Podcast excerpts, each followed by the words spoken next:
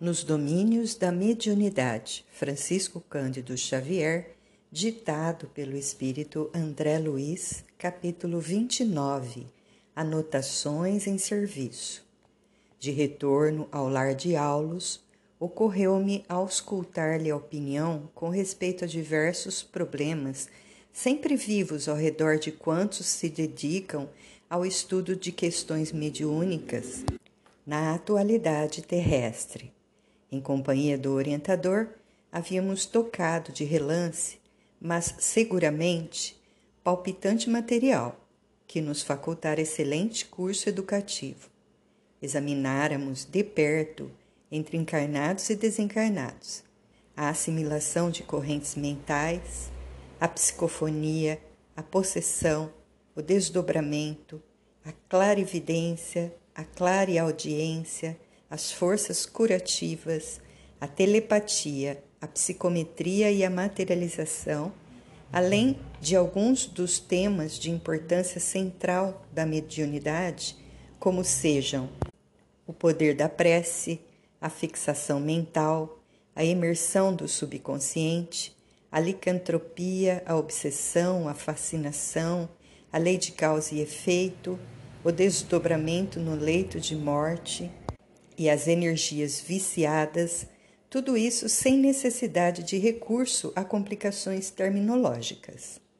Não obstante, nosso respeito à ciência humana, indagávamos intimamente por que motivo tanto embaraço verbalístico em sucessos comuns a todos, quando a simplificação seria bem mais interessante.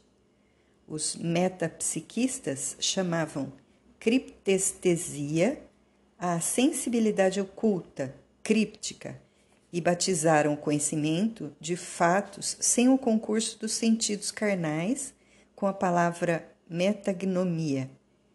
Dividiam os médios, sujeitos, na terminologia de alguns investigadores, em duas categorias: os de faculdades psicológicas inabituais e os de faculdades mecânico-físico-químicas e por aí afora.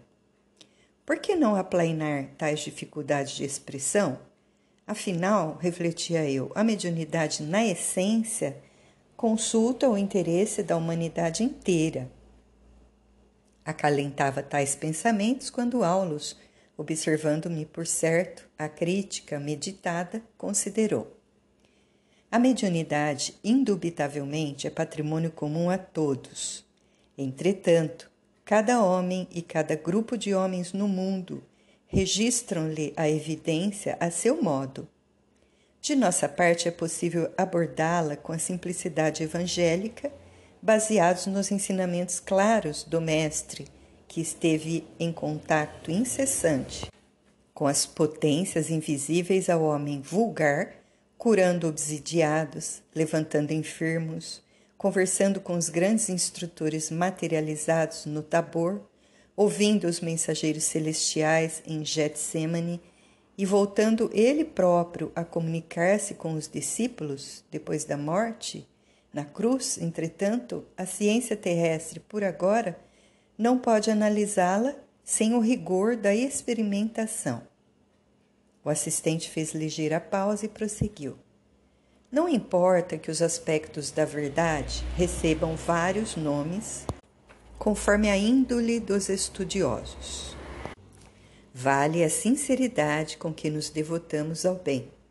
O laborioso esforço da ciência é tão sagrada quanto o heroísmo da fé. A inteligência, com a balança e sem a retorta, também vive para servir ao Senhor esmerilhando os fenômenos mediúnicos e catalogando-os, chegará ao registro das vibrações psíquicas, garantindo a dignidade da religião na era nova. Não desejava, porém, situar a conversação nos domínios científicos. Nosso aprendizado atingiu o marco final. Aquela era a última noite em que podíamos desfrutar a sábia companhia do orientador e propunha propunha-me ouvi-lo quanto à mediunidade em si. Por essa razão, provoquei o diálogo que passarei a desdobrar. É justo que a ciência não examine o campo mediúnico por nosso prisma, aleguei.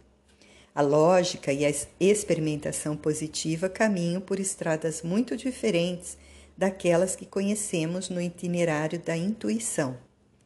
No entanto, nas próprias correntes do espiritualismo, vemos a mediunidade atormentada pelas mais diversas interpretações. Que pretende você dizer, André? falou o instrutor com brandura.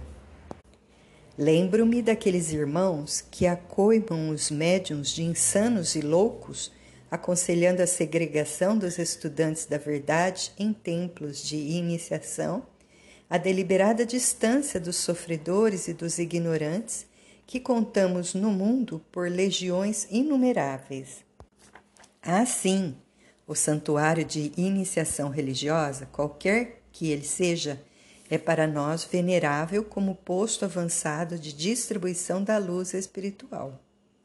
Entretanto, os que fogem dentro dele à lei da cooperação isolam-se na torre de marfim do orgulho que lhes é próprio, fixando-se em, em discussões brilhantes e estéreis. Tais companheiros assemelham-se a viajantes agrupados em perigosa ilha de repouso, enquanto os nautas corajosos do bem suam e sofrem na descoberta de rotas seguras para o continente da fraternidade e da paz. Descansam sob o arvoredo, confortados pela caça abundante e pela água refrescante, pesquisando a grandeza do céu ou filosofando sem proveito, mas sempre chega um dia em que a maré, brava lhes invade o provisório domicílio, arrebatando-os ao mar alto, para que recomecem a experiência que lhes é necessária.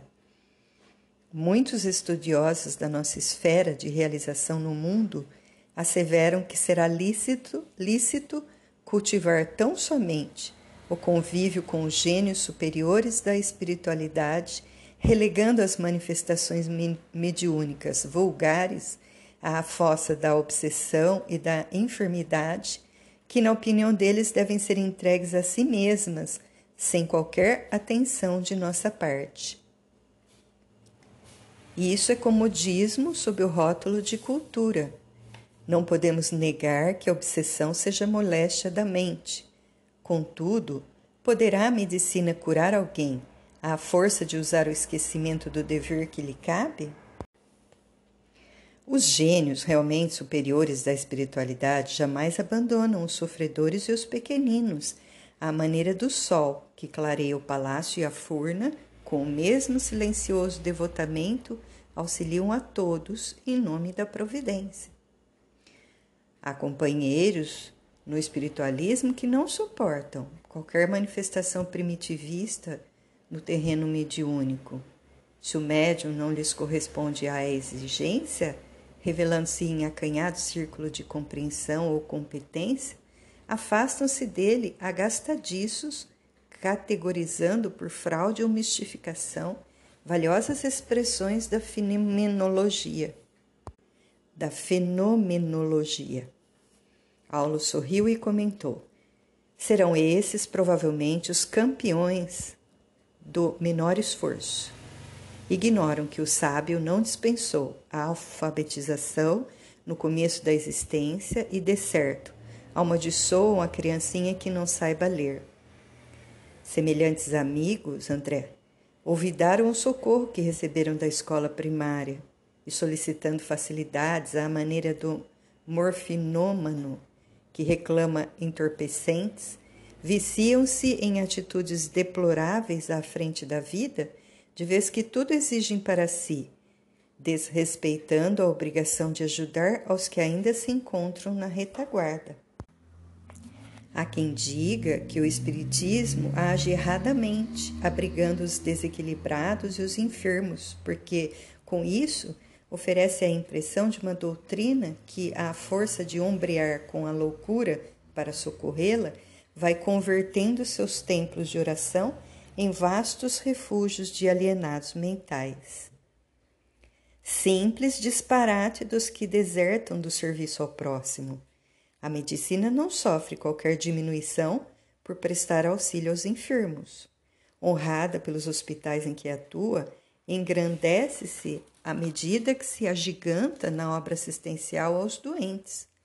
O Espiritismo não pode responsabilizar-se pelos desequilíbrios que lhe pedem amparo, tanto quanto não podemos imputar ao médico a autoria dos males que lhes requisitam a intervenção. Aliás, temos nele o benfeitor da mediunidade torturada e da mente doentia, propiciando-lhes o bálsamo e o esclarecimento indispensáveis ao reajuste. É muito fácil inventar teorias que nos exonerem do dever de servir e muito difícil aplicar os princípios superiores que esposamos, utilizando-nos para isso de nossa cabeça e de nossas próprias mãos. Se a recuperação do mundo e de nós mesmos estivesse circunscrita a lindas palavras, o Cristo, que nos constitui o padrão de todos os dias, não precisaria ter vindo ao encontro dos necessitados da terra. Bastaria enviar-se proclamações angélicas à humanidade, sem padecer-lhe de perto a incompreensão e os problemas.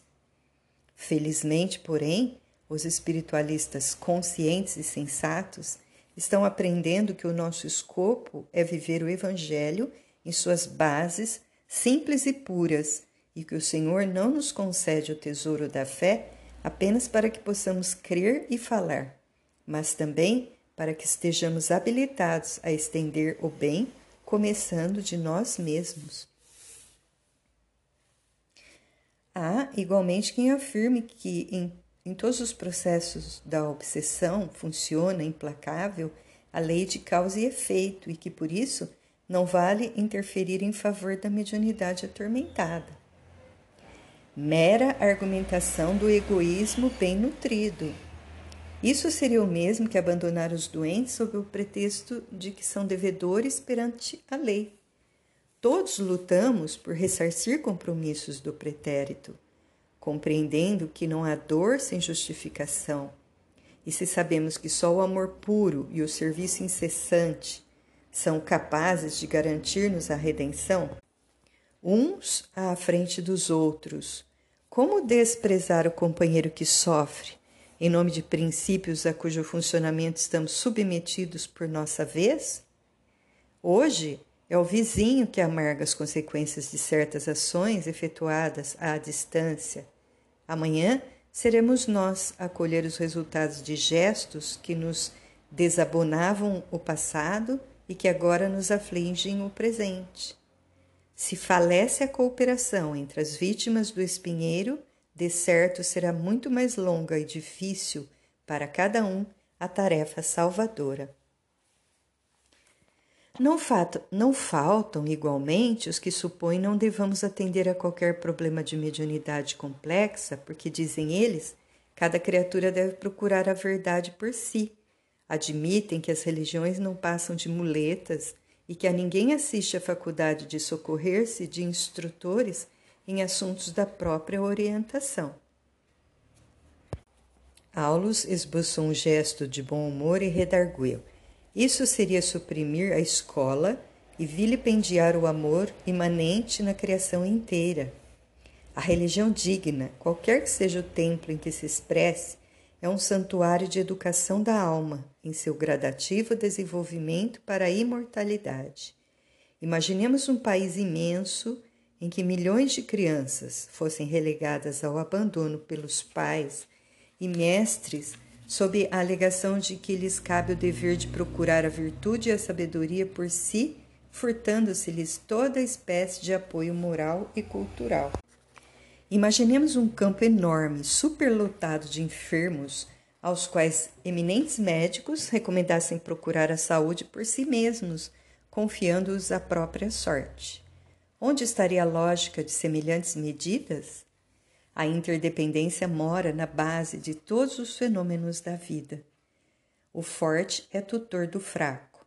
O sábio responsabilizar-se-á pelo ignorante. A criancinha da terra não prescinde do concurso dos pais. O instrutor fez ligeiro intervalo e prosseguiu. É preciso considerar que nem todos possuem idêntica idade espiritual e que a humanidade da a humanidade terrestre, em sua feição de conjunto, ainda se encontra tão longe da angelitude quanto a agressiva animalidade ainda está distante da razão perfeitamente humana. É muito cedo para que o homem se arrogue o direito de apelar para a verdade total.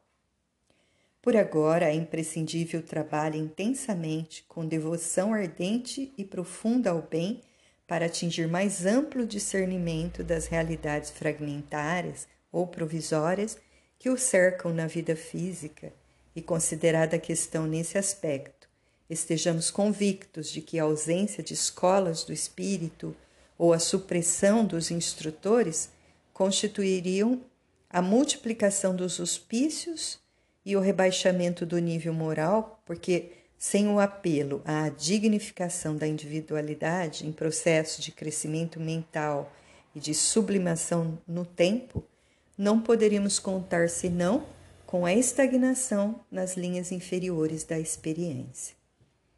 Havíamos, contudo, atingido o fim da viagem. O lar santuário em que o assistente residia levantava-se agora ao nosso olhar. Trabalhemos com bom ânimo, disse-nos ainda o orientador. O tempo conjugado com o serviço no bem é o alicerce de nossa vitória. No dia imediato, Aulus deveria partir no rumo de elevada missão à distância. Por isso, prometeu-nos o abraço de adeus para a manhã seguinte.